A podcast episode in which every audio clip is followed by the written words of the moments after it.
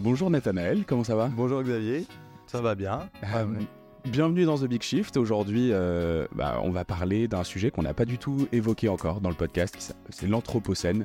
Euh, c'est un terme dont on entend parler depuis des années. Moi, je pense que la première fois que j'ai dû l'entendre, je devais être au collège ou au lycée, donc ça remonte à 15-20 ans, tu vois. Allez, disons 15 ans.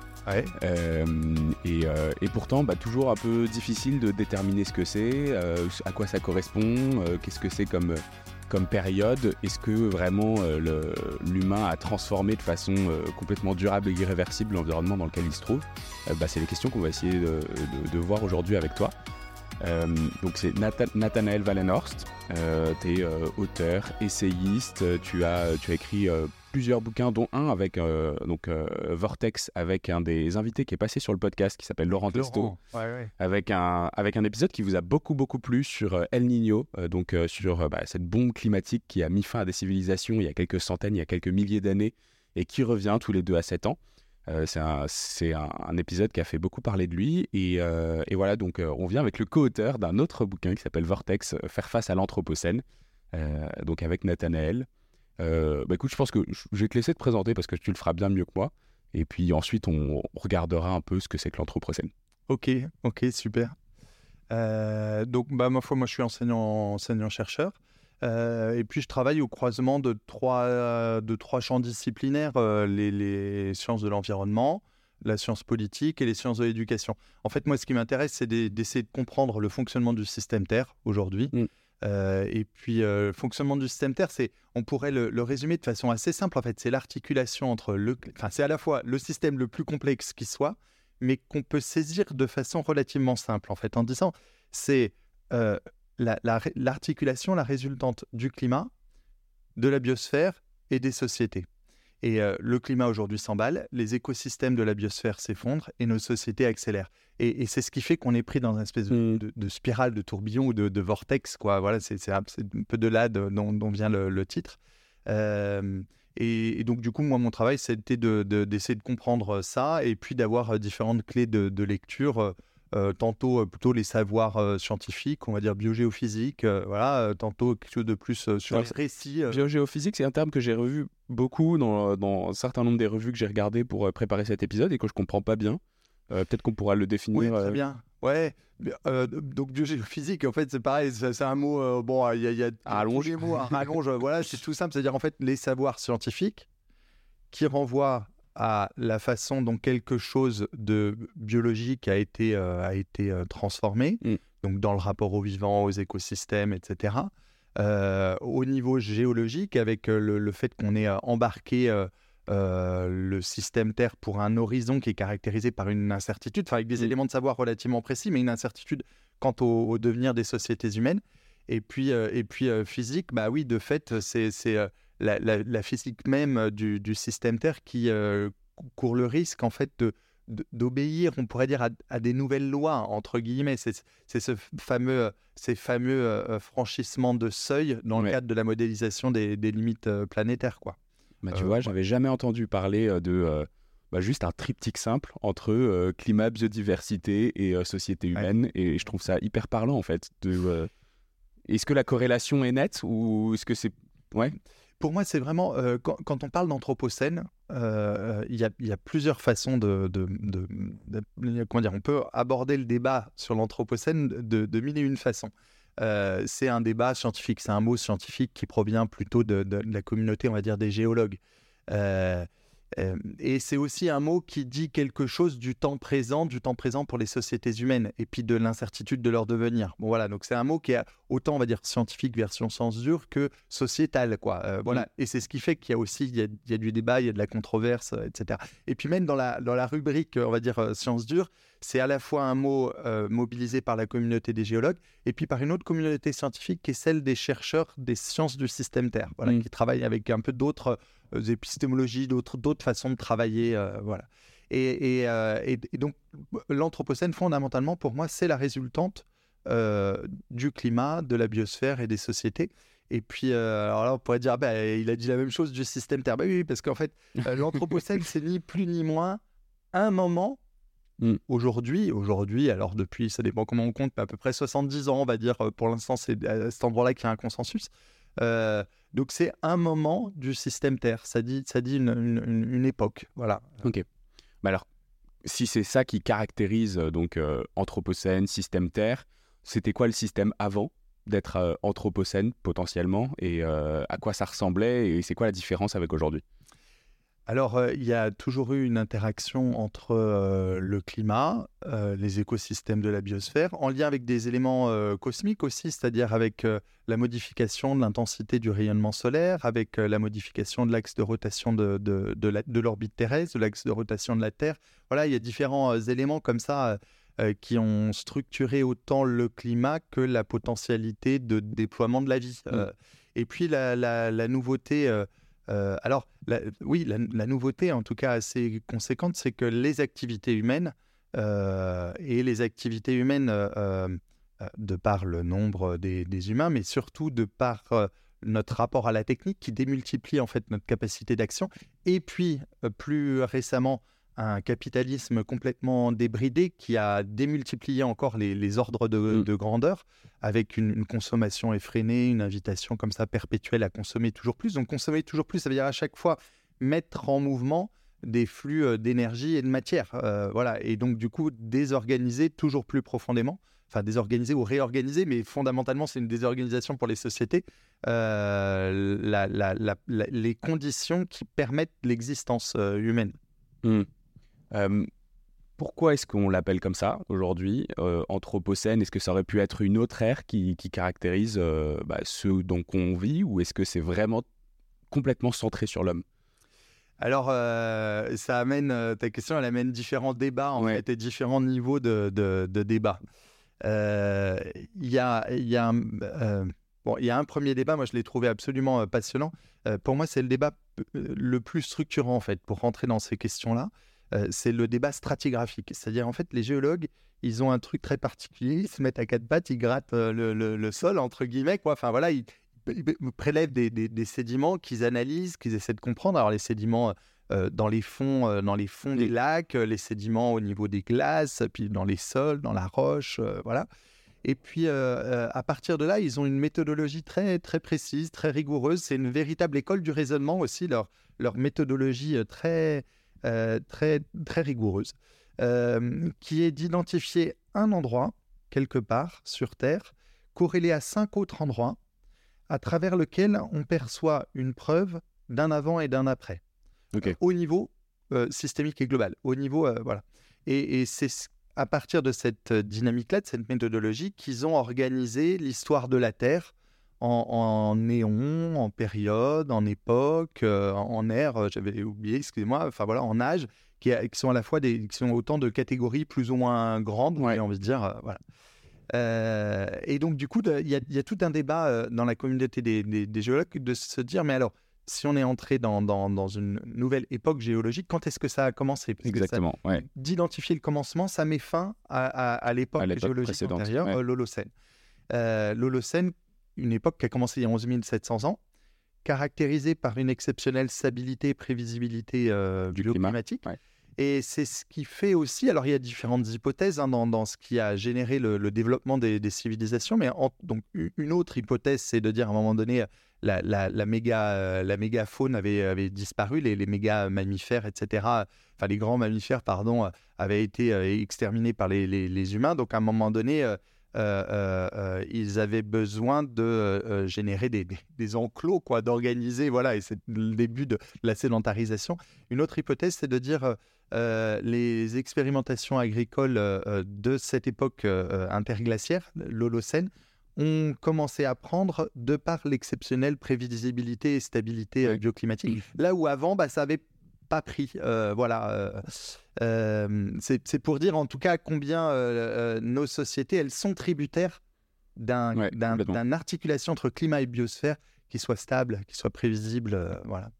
Et, donc, du coup, pour en revenir à ce débat stratigraphique sur la datation de, l'entrée dans l'Anthropocène, il y a tout un tas de datations possibles. Et la première, c'est de dire, voilà, ça a commencé avec, avec l'agriculture, où euh, on, a, commencé à poser des changements euh, euh, profonds dans la constitution chimique de l'atmosphère. voilà.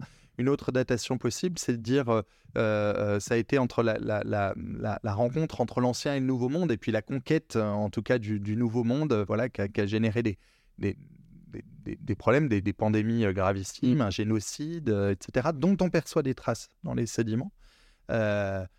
Autre hypothèse, c'est de dire c'est avec la révolution industrielle et puis la généralisation de Chine à vapeur, 1780. Euh, et là, paf, on voit les traces à un moment donné d'un changement, et là aussi dans la constitution chimique de l'atmosphère. Une autre euh, hypothèse, c'est de dire, mais en fait, ça a été euh, les, premières explosions de bombes nucléaires, voilà, où on retrouve des sédiments, voilà, des, radioactifs. Et donc, et puis une autre hypothèse encore, c'est... le premier dépassement des limites planétaires, quand on commence à se dire, attends, on a dépassé quelque chose là et une, des emballements, en fait, quelque chose qui s'emballe en fait dans les courbes de consommation. Donc plutôt autour des années 70-80, du coup. Ouais, dans le, ça commence dans les années 50, en fait, euh, l'envolée des courbes.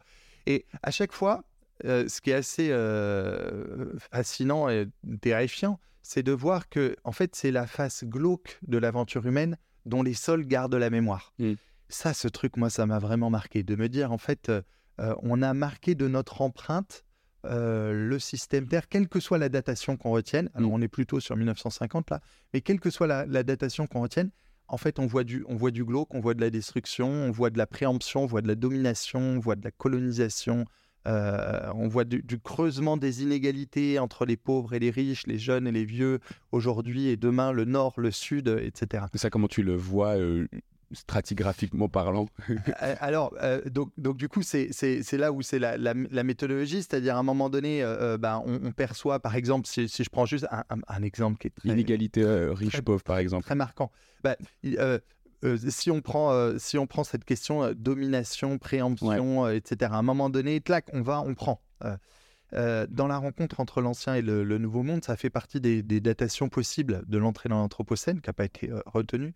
Une datation, c'était 1614. Euh, 1614, euh, on, voit quoi? On voit un pic dans, les, dans le, le, le, le, courbe, le taux de CO2 dans l'atmosphère, un pic qui baisse, alors que le CO2 n'avait cessé d'augmenter. À un moment donné, il baisse. Il baisse pourquoi? Parce que euh, les populations amérindiennes, elles, elles avaient une, une maîtrise des, des terres et euh, l'extermination des populations euh, amérindiennes. Donc on parle de plusieurs dizaines de millions de, personnes qui ont été exterminées. Il y a aussi eu des, des, pandémies, mais il y a aussi en stricto sensu un, génocide. Et ben, les, les, les, les, sols ont repris leurs droits d'une certaine façon. Il y a, il y a des, des, forêts qui ont, repris, qui ont repoussé, enfin des arbres qui ont poussé et qui ont capté du CO2 dans l'atmosphère. Mmh. Et à cet endroit-là, on perçoit euh, c'est entre, il y a un côté entre guillemets contre-intuitif, c'est-à-dire en fait on, on, visualise bien que l'anthropocène c'est une augmentation de la courbe de CO2 et il y a des chercheurs justement qui ont dit mais en fait euh, euh, pour donner à voir l'ampleur de la marque des humains, mm. c'est-à-dire à un moment donné quand on en a exterminé comme ça plusieurs millions et que les sols ont, repris leur droite, là qu'on a vu une baisse des, courbes. Et donc, c'est et donc ça, c'est dans les, notamment dans les glaces, en fait, hein, qu'on perçoit ça de façon très, très précise. Et euh, voilà, donc ça, c'est des. Moi, en tout cas, c'est des choses qui m'ont vraiment marqué, en fait, qui ont, généré des, affects aussi. Euh, c'est aussi ce qui fait que je me suis impliqué à fond à essayer de comprendre comme ça cet anthropocène. C'est ces affects de, oui, de, tristesse, en fait, euh, de colère mmh. qui m'ont beaucoup marqué, quoi. moi, la marque, qui, enfin, quand on m'avait parlé d'anthropocène, ce que je me disais, c'était là où, en fait, on m'avait raconté quand on m'avait parlé de l'anthropocène, je ne sais pas si c'était au collège, si c'était, euh, mais ça faisait partie de ces années-là. Et ce qu'on m'avait dit, c'est, bah, en fait, ce qui marque l'Anthropocène, c'est que euh, dans euh, des centaines d'années ou dans des milliers d'années, quand les chercheurs ils regarderont et ils étudieront notre époque, ce qu'ils trouveront dans les strates géologiques, c'est du plastique. Et c'est ça qui fait que on est dans l'Anthropocène. Alors, ce qui va avec ce que tu dis sur le fait que c'est plutôt l'accélération, les années 1950, la création de tous ces trucs-là.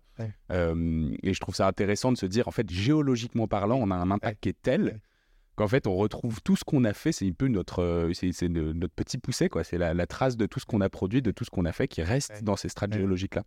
Et je trouvais ça assez impressionnant. Je ne sais pas si tu as d'autres exemples comme ça. Ben, euh, en, tout cas, ce qu'il y a comme ça avec... Euh, parce qu'à la limite, on pourrait se dire, on pourrait se dire, bon bah voilà, on a mis du plastique, on est au courant, on va maintenant on va davantage recycler nos déchets, réutiliser je sais pas quoi, diminuer la production de plastique, etc. S'il ne s'agissait que d'une empreinte sur l'étendue terrestre, j'ai envie de dire, ce serait dommageable, ce serait un, déchet, j'ai mmh. envie de dire, voilà. Et puis on, essaierait de d'effacer un petit peu notre empreinte mais euh, euh, ce serait une mauvaise image pour comprendre le fonctionnement du, du système Terre. Une meilleure image, euh, c'est, je l'emprunte à Greta Thunberg, je, la trouve assez parlante en fait, cette, cette image-là. Elle dit, nos sociétés, on est en train de marcher sur un lac gelé. En fait, il y a deux solutions. Soit la glace, elle tient, et on peut marcher, soit elle tient pas. Et si elle tient pas, ça lâche. Et ça lâche, et c'est ça lâche pour tout le monde, en fait. voilà. Euh, alors c'est une image, on peut dire, ah oui, elle est, c'est assez simpliste en fait mmh. pour, pour, pour imager la complexité du système Terre. C'est à la fois simple et simpliste, mais ça, ça exemplifie très bien en fait le fonctionnement du système Terre. C'est-à-dire, il y a, parce qu'on est, on est, on est habitué dans notre, notre, notre, formation intellectuelle, notre psychisme, puis notre socialisation à la compréhension des, des systèmes simples.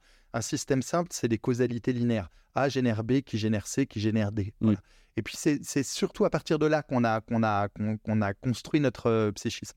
Sauf dans, les cursus vraiment scientifiques où on apprend le fonctionnement des systèmes complexes. Le fonctionnement des systèmes complexes, c'est A, il va générer B, mais A, il va aussi générer F.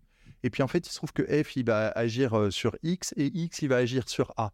Et donc dès qu'on appuie sur A, hop, il y a une boucle de rétroaction qui appuie à nouveau sur, A et qui intensifie du coup le mouvement. Et donc, euh, voilà, il y a quelque chose comme ça qui, qui, qui, qui, qui se positionne. J'ai envie de dire, jusque-là, enfin, tout va bien. Enfin, on se dit, ah oui, tiens, il y, a, y a une intensification. Mais si l'intensification est trop conséquente, à un moment donné, ah, il y a quelque chose mm. qui lâche, en fait. Il y a, hop, on se retrouve à, franchir un seuil qui fait qu'après, ben, en fait, ça fonctionne plus de la même façon. Une autre façon de comprendre le, le, le un, ce qu'est un système complexe, notre, qui est beaucoup plus simple que, que la Terre, c'est notre corps, en fait.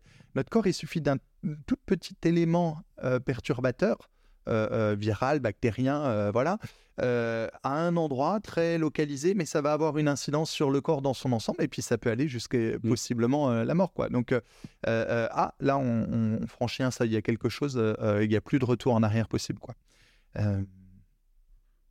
J'aimerais qu'on comprenne, j'aimerais qu'on comprenne un peu l'intensité de l'impact humain quand même sur la planète.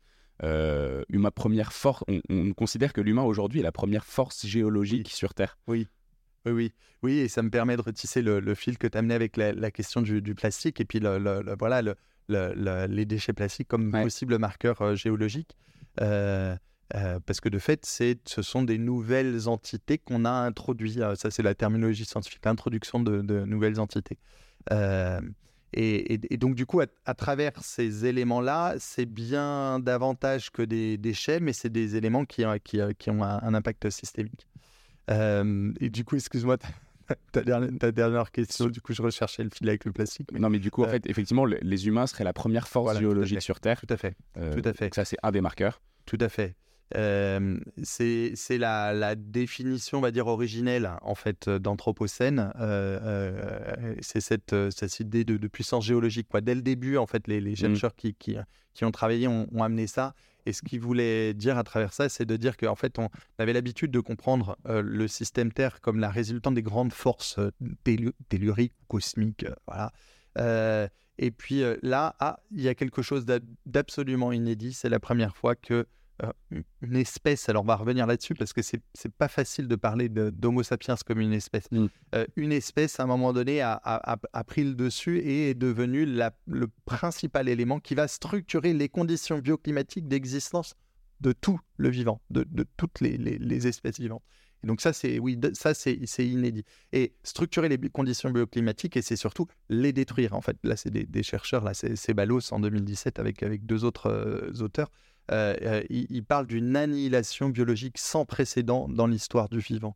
Là où on a, on a régulièrement, on peut avoir entendu l'expression de sixième extinction de masse. Est-ce qu'une sixième extinction de masse ne serait pas en train d'advenir? Ça fait partie des articles euh, scientifiques de l'Anthropocène, cette question-là. et donc ça, c'est Barnowski en 2011 qui amène cette, cette question-là, et puis qui dit, mais en fait, quand on regarde les courbes de disparition, les taux de disparition des espèces d'ici 200 à 500 ans, en fonction de, des types d'espèces dont on regarde les, courbes. une sixième extinction de masse sera advenue. Une sixième extinction de masse, ça une extinction de masse, les, les paléoclimatologues définissent comme la perte de 75% de la biodiversité sur un espace temporel assez court qui est 2 millions d'années. Et nous, Homo sapiens, on est là depuis 0,35 mmh. millions d'années. Et puis, et puis après, on a donc Ceballos qui arrive là six ans plus tard. C'est des, des, des auteurs, enfin, c'est des voilà d'articles. Oui, c'est pas, c'est pas dommage que ça arrive. C'est pas Ceballos que ça ah arrive. Ouais, Ceballos arrive. Très bien. Oui, oui, oui, voilà. donc voilà, un, grand biologiste. Et, et, lui, ce qu'il ce qui, ce qui dit, c'est qu'il s'inscrit dans une forme de, de, continuité avec cette modélisation voilà, de la sixième extinction de masse. Et il amène une rupture en disant, mais en fait, si on regarde autre chose, les courbes, le taux de disparition des populations. Une population, c'est un endroit sur Terre euh, où il y a une espèce. Et donc, une espèce, elle a plusieurs populations. Et, donc, ils font un geste que font souvent les scientifiques, c'est qu'ils font un petit pas de côté comme ça, puis ils regardent la même chose, mais hop, un peu autrement. Et, là, ce qu'il ce qui, ce qui dit, c'est en fait, c'est quelque chose d'absolument inédit dans le rapport au vivant. C'est une annihilation biologique sans précédent dans l'histoire du vivant. Euh, et donc oui, ça, ça dit bien, en tout cas, cette, cette espèce de, puissance euh, tellurique, en fait, démiurgique aussi derrière euh, des activités humaines. moi, il y avait deux exemples qui m'ont frappé, qui m'ont frappé dans le dans le bouquin que, que, que j'ai lu, donc que tu m'avais gentiment offert. c'est un le donc le, le, poids en fait de tout ce qu'on a modifié, transporté pour fabriquer nos routes, pour fabriquer nos axes. je crois que c'était c'est 200 gigatonnes de sable euh, qui ont été euh, euh, mus par tous les endroits de la Terre pour fabriquer nos 60 millions de kilomètres de route. ce qui équivaut à un ordre de grandeur à x 10 000 ou x 100 000 le poids de tous les humains sur la Terre. ça me paraissait complètement dément comme ordre de grandeur. Et il y en avait un autre, c'était aussi que pendant, le, pendant le Covid, où la moitié des humains sur Terre se sont plus ou moins arrêtés de travailler, on a remarqué qu'il y avait une, une activité euh, sismique qui était bien moins importante sur Terre euh, quand les humains étaient euh, plus calmes. Mm. Et ça, j'ai trouvé ça absolument fou comme test. Ah oui, c'est sûr qu'il y a des. On est avec cette question de l'Anthropocène, c'est toujours vertigineux en fait. On est dans des espèces d'ordre de grandeur qu'on a toujours. Enfin, en tout cas, moi, j'ai toujours du mal à les, à les identifier, à les percevoir. C'est des, unités de mesure. Euh, si, on, regarde aussi cette question de, l'émission de, CO2, enfin d'équivalent CO2, c'est bon, les émissions de CO2, puis on a une, unité de mesure pour essayer d'identifier aussi le, le, potentiel euh, réchauffant d'autres types de mmh. gaz, euh, voilà, qui sont organisés un peu autrement dans leur, capacité à réchauffer l'atmosphère. Voilà, donc on a cette unité d'équivalent CO2. Et le nombre de gigatonnes, là on parle aussi en gigatonnes de CO2 qu'il est encore possible d'émettre, on va dire, d'ici 2050, euh, si je reprends un peu les terminologies officielles, pour, euh, pour euh, ne pas excéder un certain, un, certain, un certain seuil qui courrait le risque d'une succession d'emballements sur lesquels on n'aurait plus la main. Donc ça, c'est l'endroit vraiment profondément anxiogène, c'est-à-dire le risque existentiel afférent à, enfin à l'anthropocène, puis afférent en tout cas à notre mode de vie. Et, donc voilà, donc il y a il y a un espèce de, c'est le modèle théorique là du budget carbone. Voilà, on a 500 gigatonnes de carbone d'ici 2050. Euh, Et donc c'est à la fois des, quelque chose qui est complètement énorme comme ça, des gigatonnes, puis en même temps c'est trois fois rien tellement on a euh, un, taux d'émission. Et, et, ce, ce, 500 gigatonnes, alors c'est même moins maintenant, hein, euh, bon voilà, il, court le risque d'être d'être émis en, fait là en, quelques années quoi. Mm. Voilà. Oui, donc il y a une, rapidité, une accélération, euh, et avec des ordres de grandeur euh, absolument euh, immenses atteints de façon très fulgurante. Il y a un autre marqueur qui m'a plus fait rire cette fois, je ne sais pas si d'ailleurs ça devrait être le cas, mais que tu utilises un peu en fil rouge dans, dans tout le livre, c'est le, poulet. et, j'avoue que ça fait partie des choses qu'on ne peut pas s'imaginer avant de, avant de s'être plongé un peu dans le sujet. Alors ça c'est donc ça c'est une idée de, de Laurent, moi que j'ai adoré. Euh, donc, dans, ce livre Vortex, qu'on a essayé de, faire, c'est un espèce de manuel pour comprendre l'Anthropocène, le comprendre à l'articulation des savoirs, donc biogéophysique et puis sociopolitique, d'essayer d'articuler les deux. quoi.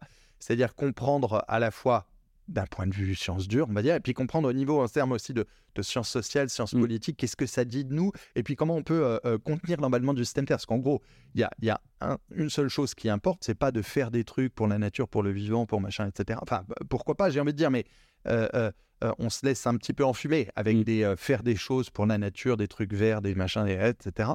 Euh, ce qui compte, c'est contenir l'emballement du système Terre. Et donc là, ah, là on arrive dans, dans, euh, l'enjeu de l'efficience et puis d'avoir quelque chose qui soit à la hauteur des enjeux. Et c'est là où ça fait vraiment flipper parce que ça veut dire réarticuler euh, l'expression de nos libertés euh, aux limites, voilà, aux limites Mm. planétaires. euh.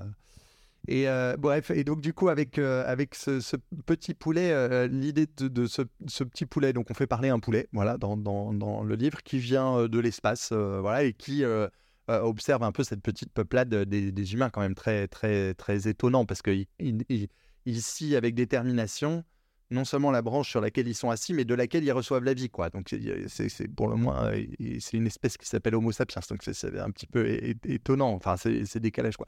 Et, euh, et donc, du coup, on, a, on a fait parler un peu ce, ce petit poulet euh, avec euh, humour, j'ai envie de dire, pour mettre le plus de, de, de légèreté pour aller explorer le glauque jusqu'au bout. Mm. C'est-à-dire, en fait, il s'agit d'explorer le glauque non pas pour euh, se faire peur, se tirer une balle, se désespérer ou je sais pas quoi, mais pour diagnostiquer la situation euh, jusqu'au bout.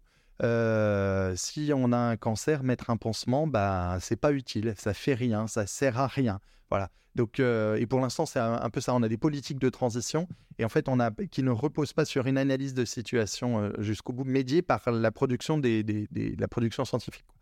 Donc, euh, donc voilà, il s'agissait de, de pouvoir aller jusqu'au bout, puis de pouvoir y aller aussi avec un minimum de, euh, je ne sais pas si légèreté est le, le- le bon terme, mais en tout cas, euh, là, l'humour peut, peut faire quelque chose. Quoi. Et alors, pourquoi ce petit poulet euh, Pourquoi un poulet, d'ailleurs? Ouais. qui s'appelle poulet Fermi, ça renvoie au paradoxe de Fermi, euh, voilà, qui, est- qui est- qui est ce, ce- ce paradoxe en disant, mais en fait, une civilisation, à un moment donné, elle consomme toute l'énergie jusqu'à se, se- se détruire, et puis le petit jeu de mots avec le poulet fermier, enfin bref. Et pourquoi le poulet? Mais Parce que le poulet, à un moment donné, il a été proposé par des chercheurs dans, des ar- dans un article très sérieux, mais je me demande si dans le fond, il n'y a pas aussi quelque chose de... Une petite blagounette. Une petite blague, voilà, c'est... c'est- je- c'est- J'en sais rien, voilà, euh, je je, je, je- connais pas cette, cette équipe-là qui, a- qui a travaillé, donc euh, voilà, si un jour je les rencontre, je leur demanderai, euh, parce que c'est très très sérieux et puis fondé euh, scientifiquement en disant, mais en fait, on a transformé une espèce pour euh, la rendre la plus consommable, donc on a fait grossir comme ça. Ouais. Aujourd'hui, on est à 64 milliards de poulets euh, par an euh, dans le monde, c'est-à-dire euh, à peu près un peu moins de 10 fois le nombre d'êtres humains. Voilà. Pour des, une durée de vie inférieure à un mois, Ouais. pour être consommé tout de suite. Des os qui sont devenus des os friables pour pouvoir faire voilà, nos, nos, nos nuggets, nos trucs. Et à cet endroit-là, là, on a transformé une espèce de façon vraiment radicale, et puis on l'a transformé, et puis on l'a sur démultiplié. Quoi. Euh, et euh, donc, de fait, il y a tout un tas de- d'os de poulet. Et Surtout, ils Voilà. grandissent 5 fois plus vite en 5 fois moins de temps. Tout à fait. Et, euh, et aujourd'hui, un poulet, enfin, il grandit grâce à l'homme, mais en même temps pour être mangé Voilà. derrière par l'homme. Il y a- Voilà. Il y a un truc Voilà. un peu marrant derrière. Ouais. ouais. Ouais. Et un peu impressionnant aussi. Dans le bouquin, donc pour, pour reprendre là-dessus, vous avez tout un tas de rubriques où l'anthropocène, c'est pas uniquement. donc tu t'en parlais, hein, c'est euh, scientifique, c'est quelque chose qui est très lié au système Terre, mais c'est quelque chose qui est très lié aussi aux sciences sociales. Euh, et vous avez tout un tas de scènes différentes. Donc il y a l'anthropocène, il y a le. J'en prends un, le capitalocène. euh, qui sont en fait toutes ces mini périodes qui sont très très marquées de, de, de l'activité humaine. Est-ce qu'il y en a deux trois qui sont un peu marquants qu'on peut reprendre du bouquin? Ça, c'est ça, c'est l'apport des, des sciences sociales. Euh, quand euh, les, chercheurs ont commencé à parler d'anthropocène, euh, et que ce terme-là assez vite quand même a pris en fait euh, au-delà, mais il était, c'est un terme qui a été produit pour être saisi euh, au-delà de la stricte communauté des, géologues. D'ailleurs, il n'a pas été d'abord produit par des géologues, euh, mais, ensuite récupéré par, euh, euh, les géologues et il a été euh, produit pour, pour parler en fait aux, aux citoyens du monde. Enfin voilà. Euh, et, euh, euh, assez rapidement, euh, vers les années, donc le, terme est, produit en, en 2000. euh, voilà, euh, il est, il, est, il est travaillé scientifiquement, on va dire, à partir de, euh, de 2002, puis euh, de façon plus, méthodologique euh, à partir de 2008. Et puis, vers 2010, il arrive dans, le champ des, sciences humaines et sociales, qui amène une question essentielle. Il dit, mais attendez, parler d'anthropocène, mais c'est qui cet anthropos En fait, il y a un implicite, en fait, derrière. Et, et les chercheurs en sciences sociales je disais, en fait, Homo sapiens, c'est délicat de parler d'Homo sapiens comme mmh. une espèce parce que on est d'abord caractérisé par les différenciations entre les membres. On est, on est très différents les uns des autres. de par notre, puissance économique, en fait. Voilà, on peut être extrêmement pauvre, avoir une empreinte environnementale particulièrement faible, puis être très riche, avoir une empreinte environnementale complètement démesurée. Et, et donc, la, la, question qui est amenée, ça a été celle-là, c'est de dire, mais en fait, l'anthropos, c'est qui? C'est euh, euh, ceux qui, ont, qui sont à l'origine du, capitalisme, euh, voilà, dans les années 1800, etc. C'est pas un anthropos générique. En fait, on parle d'anthropos l'humain, mais c'est pas, c'est pas l'humain générique. Il y a voilà, quelqu'un derrière. C'est ça, c'est ça. Et, et, en disant, mais en fait, on n'a jamais croisé un anthropos dans la rue, ça n'existe pas. En fait, on, on croise quelqu'un qui est porteur de marqueurs culturels, sociaux, économiques, voilà. Et, donc, à partir de là, ils ont proposé des outils conceptuels alternatifs. Et, en fait, le, premier, j'ai envie de dire, c'est capitalocène, en disant, mais si on dit capitalocène, au moins on nomme le, problème, c'est le, capital. Et puis, euh, et puis après, il y a eu d'autres, euh, il y a eu plantationocène pour nommer le colonialisme, les plantations, le, enfin, et, donc la colonisation. Euh, il y a évidemment, y a, on a entendu parler de l'androcène pour dire, mais ça, c'est une affaire de gars, fondamentalement. C'est andros, le mâle, le viril. Euh, voilà. Euh, et, donc, du, et puis il y a le, thermocène, c'est le thermocène, c'est la flamme, c'est on crame, voilà. Donc c'est derrière, ça dit notre dépendance aux hydrocarbures, aux énergies fossiles. C'est des termes que vous avez inventés avec Laurent ou ah qui existent réellement? Ok. On n'a inventé aucun terme. On les, on les a, on les a repris et puis c'est Laurent vraiment qui a fait, ce, ce travail-là de cartographier à un moment donné le, secteur avec toutes ces terminologies alternatives qui ont été produites, et puis pour essayer de les organiser en fait, et de faire apparaître comme ça euh, neuf grands pôles, neuf grands scènes alternatifs, qui sont aussi une espèce de dialogue et de réponse aux neuf limites planétaires.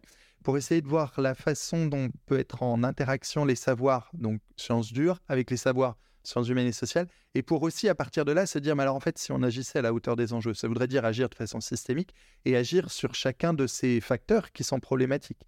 Et donc du coup, de, voir comment est-ce qu'on peut mobiliser ces scènes, donc capitalocène, thermocène, euh, euh Androcène, oui. Androcène, enfin Androcène, il n'était pas identifié comme, comme un des plus, enfin il, il était dans une constellation. Non pas qu'il euh, n'y ait pas un virilisme bah, absolument problématique, mais, en tout cas, il était positionné. Et puis, et l'agnotocène, alors ça, c'est absolument saisissant. L'agnotocène, c'est la production de l'ignorance. C'est-à-dire, à un moment donné, de fait, il y a des lobbies industriels qui ont joué avec le savoir de telle sorte que au savoir produit, on puisse opposer des, faits alternatifs, on pourrait dire, voilà, des, savoirs alternatifs ou alors des, stratégies, parce que c'est fait avec beaucoup de perversité, pour euh, euh, déployer euh, des certitudes plus conséquentes sur d'autres types de savoirs pour, en regard, avoir moins de, des certitudes établies sur les mmh. savoirs qui sont au cœur de controverses. La fabrique du doute. Voilà, la fabrique du doute, distiller le doute. Et, et, alors, le, le, le truc, ce qu'on a voulu faire avec cette cartographie, c'est pas d'abord dire, euh, bah en fait, il y a tout un tas de concepts alternatifs. L'anthropocène, c'est has il faut se saisir des autres. Euh, c'était plutôt d'essayer, puisque le, livre est, vraiment une, espèce d'entrée dans le concept d'anthropocène, mmh. qui, en tout cas, moi, de mon point de vue, est l'outil conceptuel le plus puissant dont on dispose, et aussi le plus puissant pour interpeller les politiques publiques avec radicalité, et avoir quelque chose qui radicalement soit à la hauteur des enjeux. Parce que c'est aussi à cet endroit-là que portait le, débat des sciences sociales en disant, mais en fait, mal nommer les choses, c'est à un moment donné le courir le risque qu'on ne soit pas à la hauteur des enjeux. Capitalocène, c'est mieux nommer les choses. Ben moi, je suis pas sûr. Parce qu'en en fait, là, on a un outil, c'est le seul outil holistique, c'est-à-dire qui permet d'avoir une vue d'ensemble au fondement scientifique dont on dispose. Euh, sinon, on a nature, euh, c'est de la philo, développement durable, c'est entre l'économie et l'idéologie, croissance verte. Bon, bah, bref. Et puis après, euh, capital au tac, on a d'emblée des problèmes parce qu'on a un ensemble de, du champ de savoir mm. qui ne sont pas mentionnés.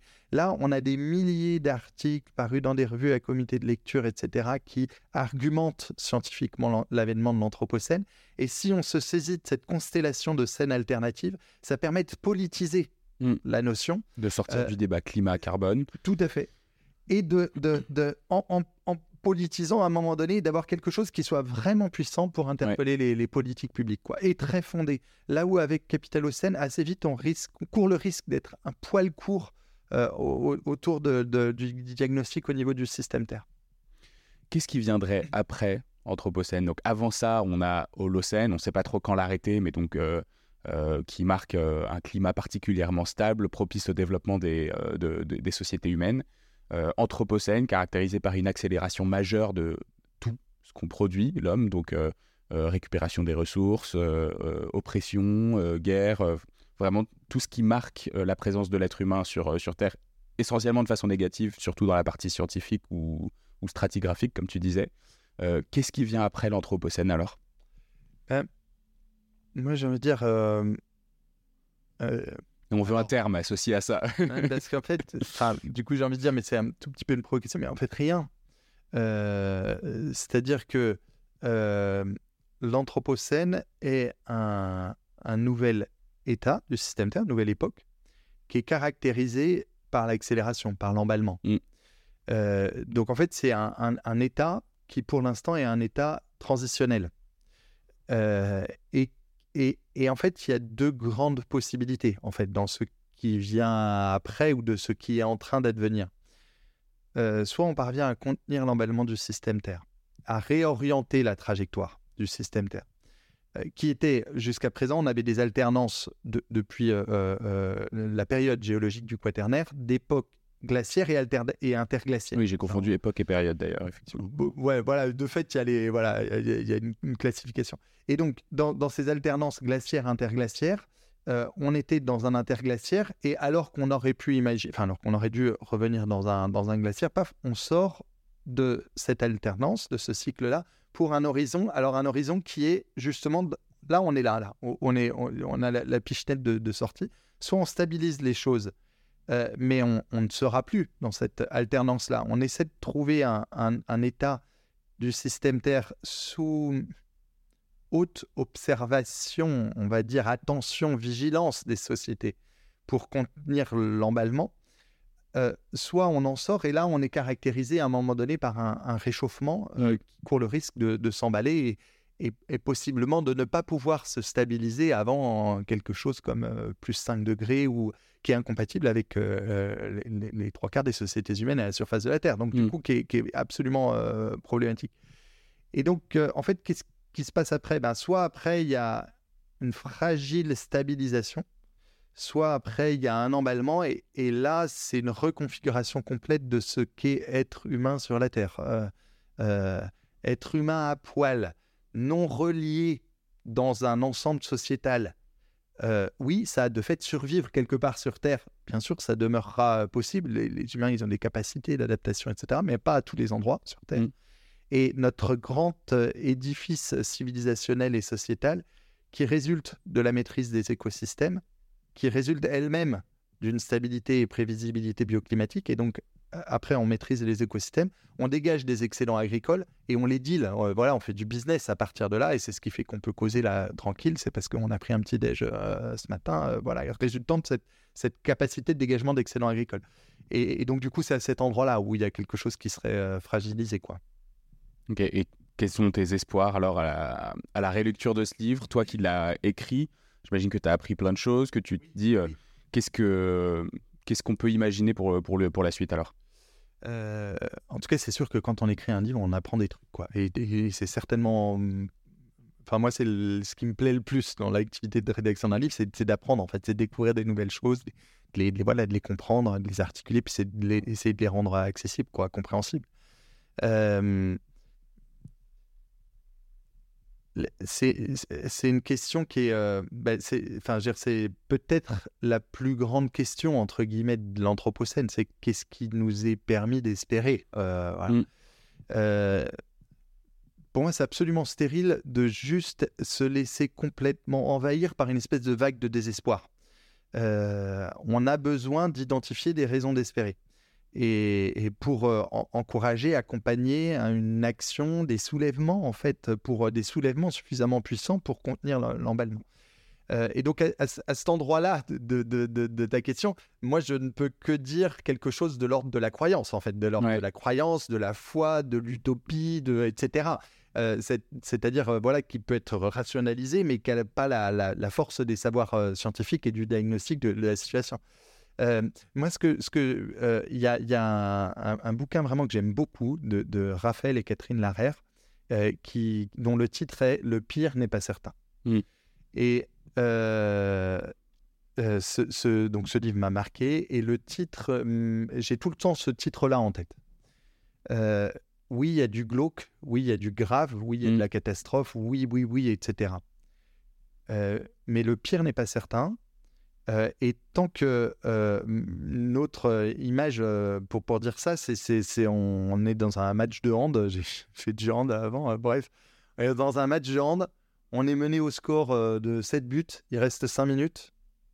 Donc la situation est chaud tendue, quoi. 7 euh, buts en 5 minutes. Mais c'est pas le moment d'aller prendre sa douche. C'est le moment où on se défonce. C'est le moment où on est là, où on donne tout et on. voilà. Et puis euh, certains. le gros problème là-dedans, je ces moments-là, d'autres un peu moins. Mais il y a une équipe. Il y a une équipe et puis l'engagement des uns peut aller emmener celui des autres. J'ai l'impression qu'il y en a qui sont pas au courant du score, tu vois. Voilà. Alors, voilà. Euh, euh, il y a un mensonge euh, politique et économique sur le score. Et ça, il est complètement fou, le mensonge. Aujourd'hui, en France, donc on vit dans une démocratie, c'est exceptionnel, c'est une chance fabuleuse, au sein de laquelle nous avons un mensonge d'État en matière bioclimatique. C'est aussi simple que ça. Euh, j'ai, et puis c'est pas du tout le seul euh, pays, euh, voilà, et c'est pas juste le fait de, Macron, je veux dire, c'est pas beaucoup mieux avant. mais en tout cas, là, aujourd'hui, c'est l'individu qu'on, a en, visu, dans le viseur, en mmh. visuel ou je sais pas quoi. J'ai passé des heures à regarder toutes les vidéos.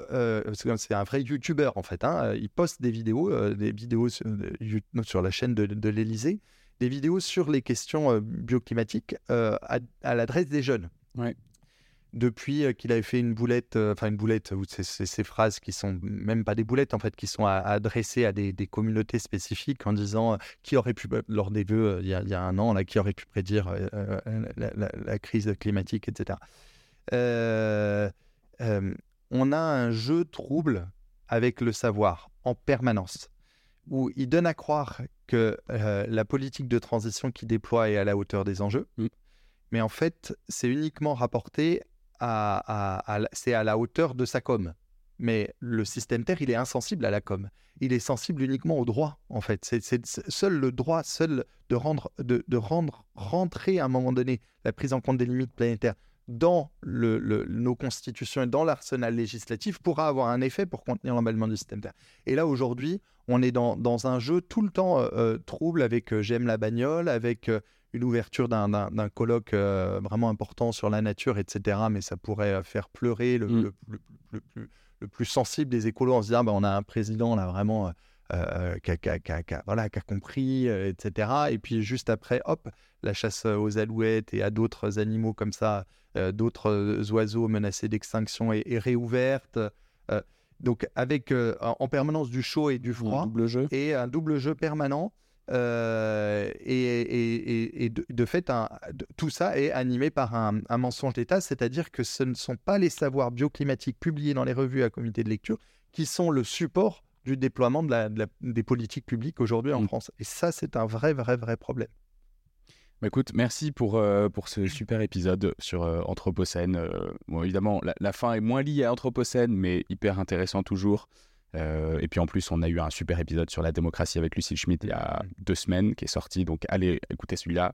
On a, pas, on a pas mal parlé de limites planétaires en les, en les évoquant, mais on a un épisode très complet qui arrive là-dessus avec Audrey Bolly en mars, donc stay tuned.